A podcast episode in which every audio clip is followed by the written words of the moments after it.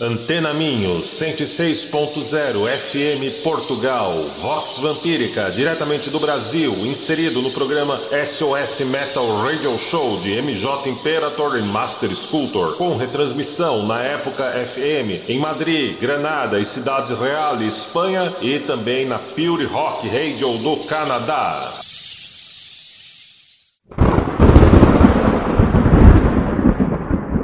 Estamos sob o longo e aveludado manto negro da noite. Saboreamos o lado vermelho e pulsante da vida. Instante a instante, somos o sussurro que confunde e desvia você. E em meio à escuridão, tu apenas encontrará o que há em você. Você está ouvindo Vox Vampírica! Come out. Filhos e filhas do Selvagem Jardim, sejam bem-vindos a mais uma edição da Vox Vampírica, especialmente para Portugal, Espanha e nossos queridos ouvintes brasileiros, e claro, ainda muito mais dedicada para todos os nossos apoiadores e apoiadoras do Campus Strigoi que nos permitem irmos ainda mais longe. Então, se você ainda não conhece o Campus Strigoi, acesse catarse.me/redvamp.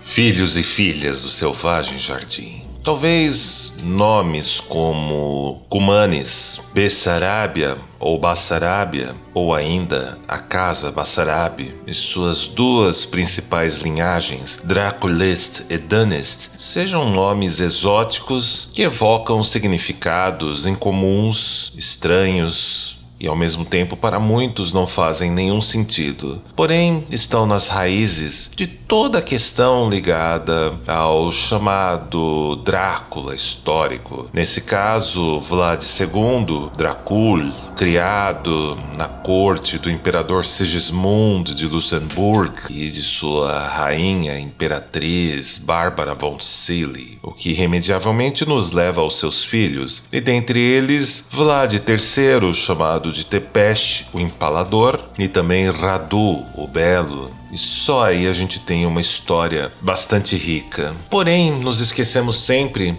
que os Cumanes eram um povo vindo das estepes da Ásia e que tinha uma relação muito profunda com o espírito totêmico e o animal do dragão. O que não deixa de ser interessante que seus descendentes mais famosos tenham integrado uma ordem do dragão no seu tempo de vida, na Renascença. E essas edições do final do ano serão dedicadas a eles. Certamente, com o avanço do catolicismo, tanto do romano quanto do ortodoxo, de forma mais acirrada na Europa Ocidental, com os católicos de Roma, e de modo mais brando na Europa Oriental, com os católicos ortodoxos, ao pouco, aos poucos, os antigos cultos de fertilidade da terra, eu preferiria dizer os antigos ritos, enfraqueceram-se com sincretismos, proibições baseadas em didáticas de violência, quase inquisitoriais, destruição de locais de culto, impedimentos da sua manutenção de seus santuários e outras mecânicas bastante castrativas, como a supressão dos direitos à vida e à propriedade dos integrantes desse culto, os quais eram denominados semanticamente de mortos ou ainda de mortos-vivos e servos de um diabo católico. Muitas vezes também eram nomeados como dragões. Afinal, sempre foi muito mais heróico matar um dragão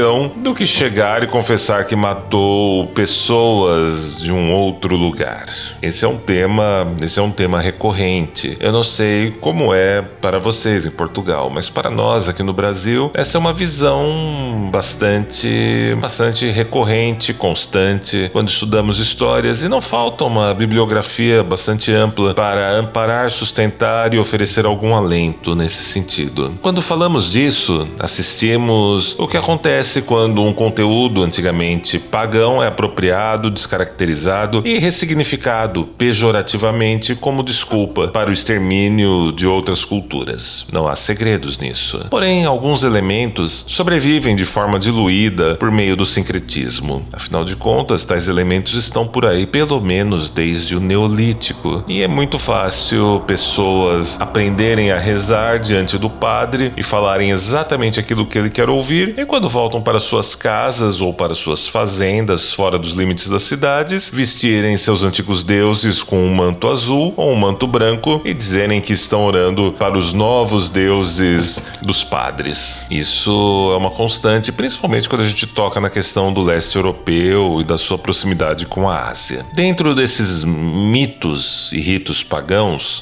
diluídos ou vividos dentro de um catolicismo, teremos momentos em que, a partir do século XVI, encontraremos variações em que essas antigas práticas, já bastante diluídas e desprovidas de suas identidades por pelo menos 300 ou 400 anos, hum, estão descaracterizadas dos seus contextos e eram sustentadas sobre conteúdos católicos e dentro dos rótulos caricatos estabelecidos, como o dos lobisomens, que se denominavam cães de Deus nas regiões germânicas e que combatiam feiticeiros no além-mar. No friuli italiano, encontraremos os relatos dos bernadantes, bons andarilhos que enfrentavam os malandantes, maus andarilhos, e os conflitos nos planos sutis assumem não mais elementos de busca de fertilidade e defesa territorial contra invasores. Tudo vira a representação de um conflito do bem contra o mal, do Deus católico contra seu inimigo, sendo que os combatentes, a partir desse ponto, eram pessoas destinadas a essa triste sina, um destino negro para espiarem seus pecados e vida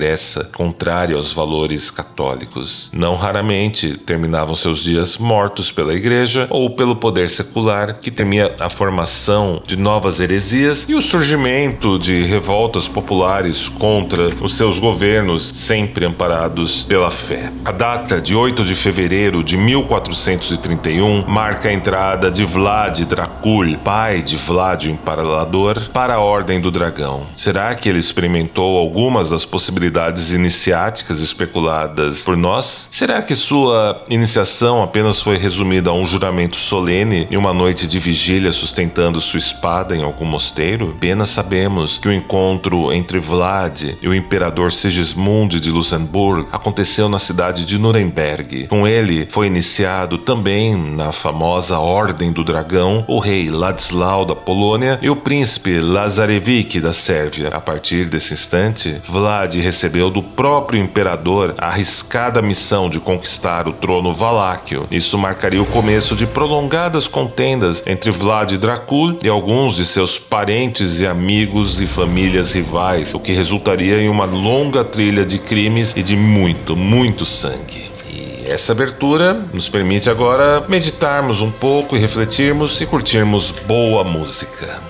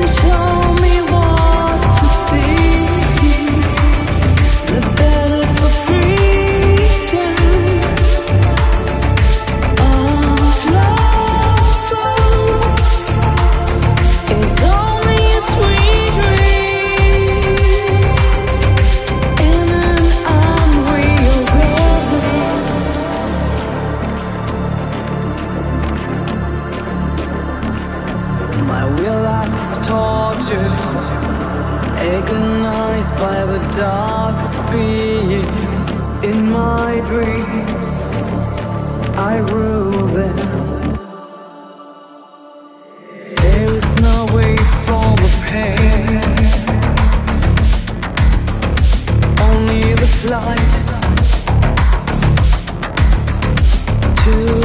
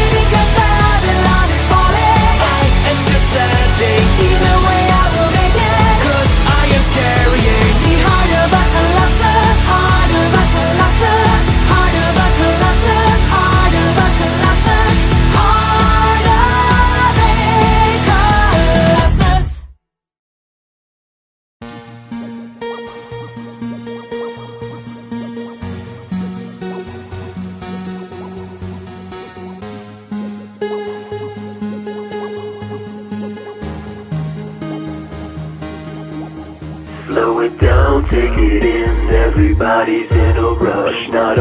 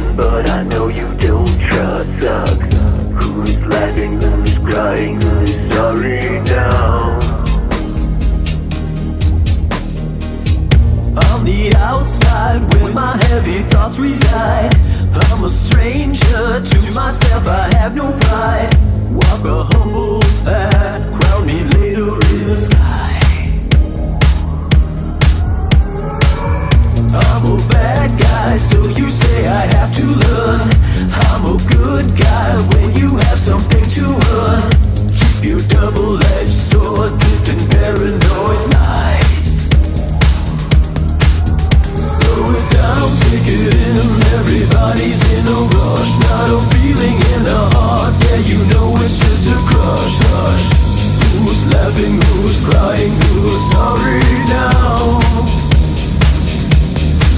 I'll let you drown in your sins Got a feeling this is lust. Let the salvage begin But I know you don't trust us Who's laughing, who's crying, who's sorry now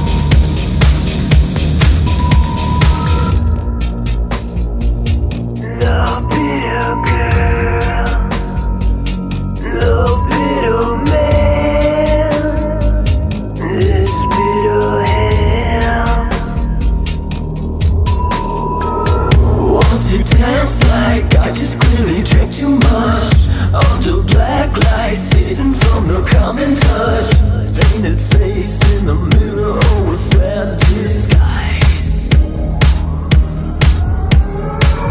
I'm a pusher man Selling from the demon van. Got a quick fix So you see I have a plan. Fade away, drain the day Feel the night inside your eyes. I'm. Everybody's in a rush. Not a feeling in the heart you know it's just a crush. Who's laughing? Who's crying? Who's sorry now? I'll let you drown in your sins. Got a feeling this is. Let the salvage begin. But I know you don't trust us. Who's laughing? Who's crying? Who's sorry now?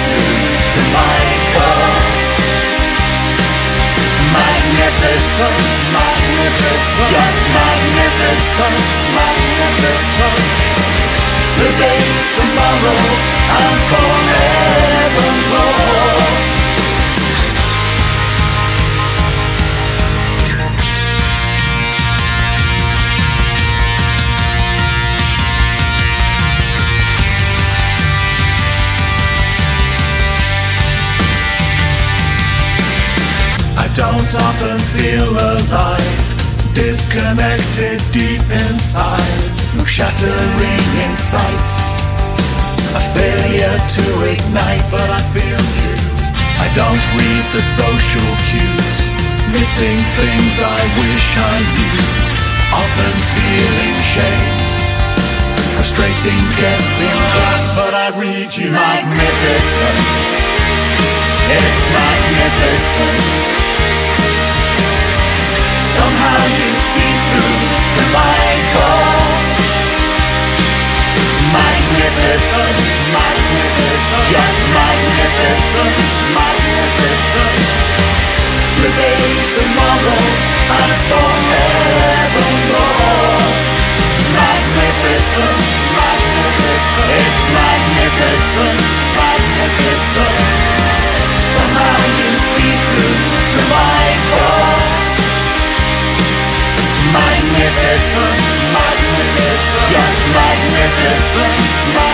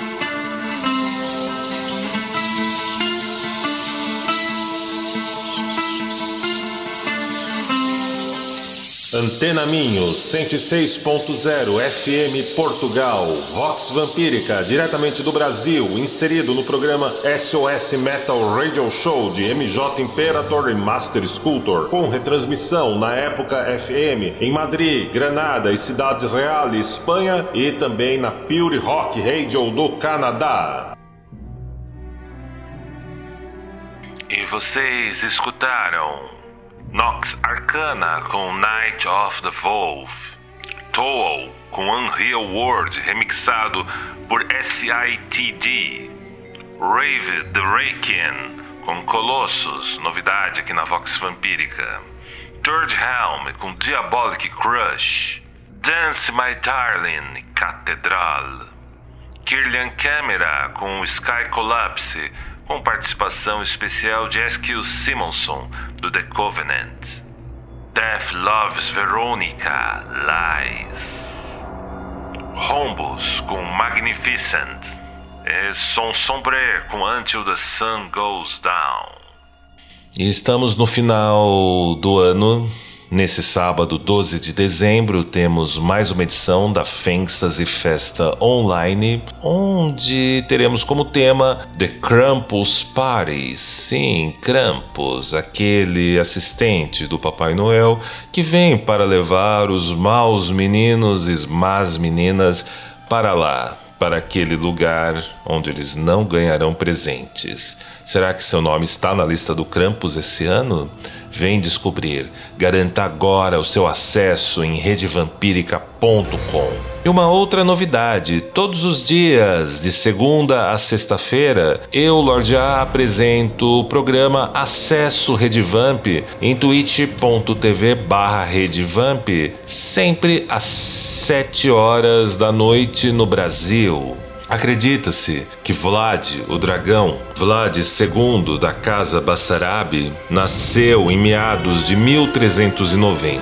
Sua data de nascimento ainda hoje é imprecisa. Era filho ilegítimo do príncipe Mírcia, regente da Valáquia, e acredita-se que sua mãe tenha sido a princesa Mara da família Toma da Hungria. Especulam que ele passou a maior parte da sua vida entre monges católicos na corte do imperador Sigismund de Luxemburgo, uma forma de expressar e reforçar os vínculos de seu pai com Sigismund. Provavelmente cresceu em algumas regiões da Alemanha e da Hungria. No mesmo ano de sua investidura como cavaleiro, com cerca de 41 anos, viveu na cidade de Chitioara como encarregado da proteção da fronteira da Valáquia com a Transilvânia e assistiu ao nascimento de seu segundo filho, que seria conhecido como Vlad, o Empalador. O amor do pai pelo pequeno filho levou a escolhê-lo como como seu sucessor. Vlad II, em poucos anos, passou a ser conhecido formalmente como o Dragão. Dracula em romeno, dragão para alguns tradutores e diabo para a maior parte do populacho. Por sua vinculação e juramentos prestados à Ordem do Dragão, fundada pelo imperador Sigismund e sua esposa Bárbara von Sell. Entre os anos de 1436 e 1437, assegurou a conquista do trono valáquio, cumprindo as ordens recebidas recebidas diretamente do imperador Sigismund e no ato da sua investidura como cavaleiro e ainda banindo seu meio-irmão do trono e do país. Político astucioso, Vlad ainda viria a ter mais filhos. Radu, posteriormente conhecido como Belo, seu segundo filho, e ainda um terceiro que recebeu também o nome de Vlad e futuramente ficou conhecido como Vlad o Monge ou Eupraxias, por juntar-se a uma ordem religiosa católica. E o seu primogênito, chamado Mírcia, provavelmente homenagem ao seu pai. Era filho de um relacionamento bastardo, como diriam alguns, e de um primeiro casamento talvez não bem sucedido. Vlad, o dragão, transferiu-se para Tirgovice, a capital da Valáquia. Apesar de Tirgovice ser considerado uma cidade de baixa altitude nas colinas, permitia fácil acesso tanto às montanhas quanto a Constantinopla. Essa mudança de capital indicava um crescente grau de confiança entre Vlad e seu povo. Infelizmente, em 1437, Vlad assistiria ao falecimento do imperador Sigismund, fundador da Ordem do Dragão, e a eventual desarticulação e desestruturação, tanto na Ordem do Dragão quanto no cenário político internacional. E logo, como tudo que é ruim pode ficar pior, a situação viria a se agravar, pois a balança política da região tornava-se favorável ao ambicioso sultão turco Murad II. Sob sua liderança, o Império Turco haviam destruído os sérvios e os búlgaros e em breve iriam desferir um ataque final aos gregos. Vlad Dracul viria assim cometer sua primeira impostura, assinando um tratado extremamente traiçoeiro com os turcos e que o colocaria contra os sucessores do seu tutor e protetor, o recém-falecido imperador Sigismund. E disso, disso, meus nobres amigos e amigas, falaremos mais na nossa próxima edição, na próxima semana. Até lá, até lá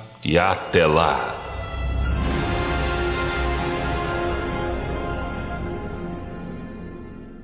E agora entrego cada um de vocês a ela, a senhora da coroa de papolas, no seu abraço marmório e deletério, ela que rege sob o longo e aveludado manto negro da noite.